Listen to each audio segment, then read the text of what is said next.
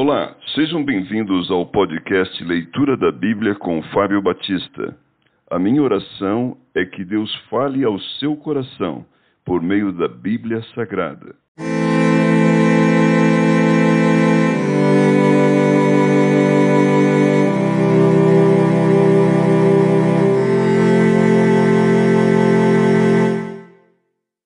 Gênesis capítulo 41 José interpreta os sonhos de Faraó. Passados dois anos completos, Faraó teve um sonho. Parecia-lhe achar-se ele de pé junto ao Nilo. Do rio subiam sete vacas formosas à vista e gordas, e pastavam no carriçal.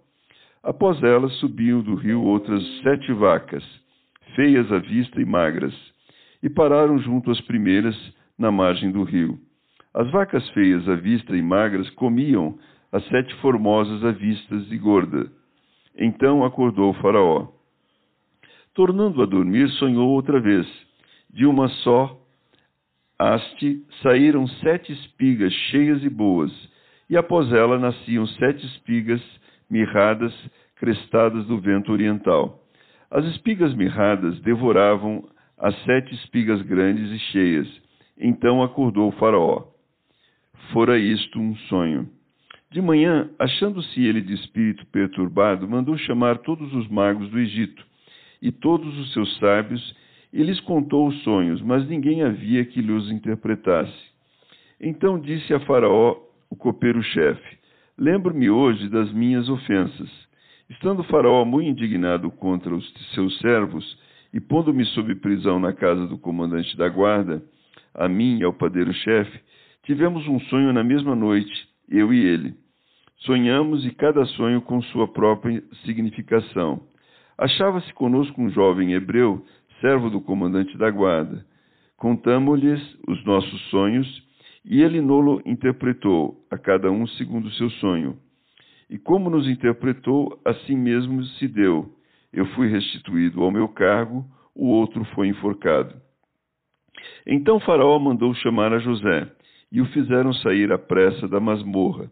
Ele se barbeou, mudou de roupa e foi apresentar-se a Faraó. Então lhe disse: Tive um sonho, e não há quem o interprete. Ouvi dizer, porém, a teu respeito, que quando ouves um sonho, pode interpretá-lo.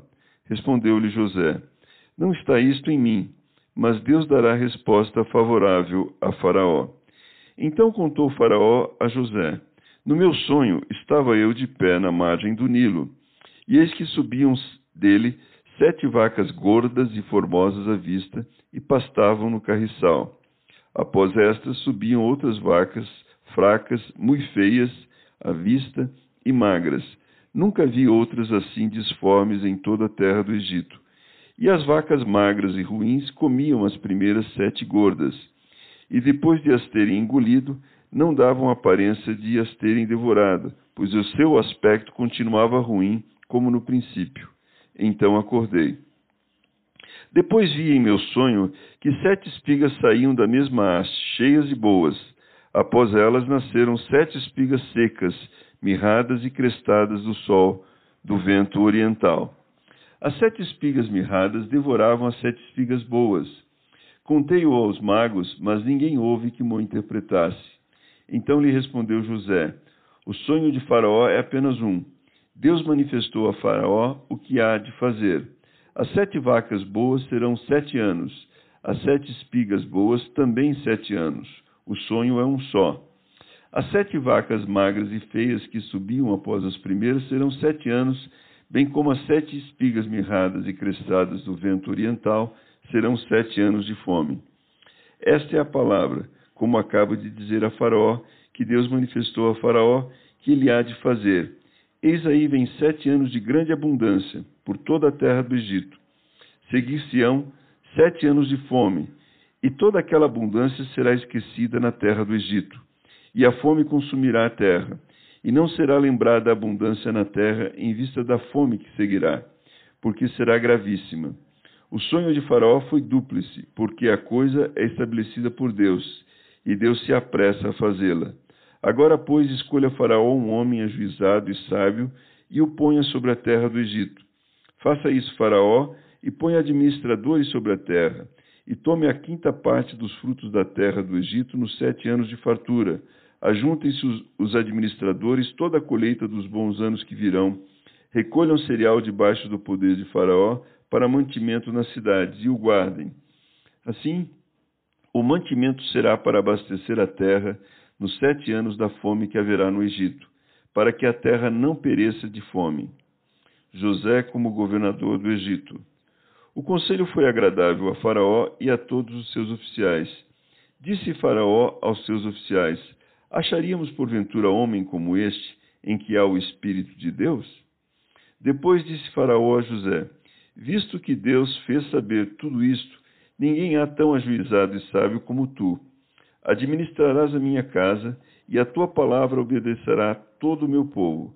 Somente no trono eu serei maior do que tu. Disse mais Faraó a José: Vês que te faço autoridade sobre toda a terra do Egito. Então tirou Faraó o seu anel de sinete da mão e o pôs na mão de José. Fê-lo vestir roupas de linho fino e lhe pôs ao pescoço um colar de ouro. E fê-lo subir ao seu segundo carro e clamavam diante dele: Inclinai-vos. Deste modo o constituiu sobre toda a terra do Egito. Disse ainda Faraó a José: Eu sou Faraó, contudo sem a tua ordem, ninguém levantará mão ou pé em toda a terra do Egito. E a José chamou Faraó de Zafenate Paneia, e lhe deu por mulher a Azenate, filha de Potífera, sacerdote de On. E percorreu José toda a terra do Egito. Era José da idade de trinta anos quando se apresentou a Faraó, rei do Egito. E andou por toda a terra do Egito, nos sete anos de fartura, a terra produziu abundantemente. E ajuntou José todo o mantimento que houve na terra do Egito durante os sete anos, e os guardou nas cidades. O mantimento do campo ao redor de cada cidade foi guardado na mesma cidade. Assim ajuntou José muitíssimo cereal, como areia do mar, até perder a conta, porque ia, ia além das medidas.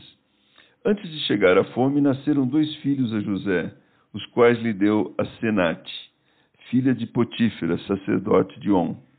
José ao primogênio chamou de Manassés, pois disse: Deus me fez esquecer de todos os meus trabalhos e de toda a casa de meu pai. Ao segundo chamou-lhe Efraim, porque disse: Deus me fez próspero na terra da minha aflição. Passados os sete anos de abundância que houve na terra do Egito, começaram a vir os sete anos de fome, como José havia predito. E havia fome em todas as terras, mas em toda a terra do Egito havia pão. Sentindo toda a terra do Egito a fome, clamou o povo a Faraó por pão. E Faraó dizia a todos os egípcios: Ide a José, o que ele vos disser, fazei. Havendo, pois, fome sobre toda a terra, abriu José todos os celeiros e vendia aos egípcios, porque a fome prevaleceu na terra do Egito. E todas as terras vinham ao Egito para comprar de José, porque a fome prevaleceu em todo o mundo.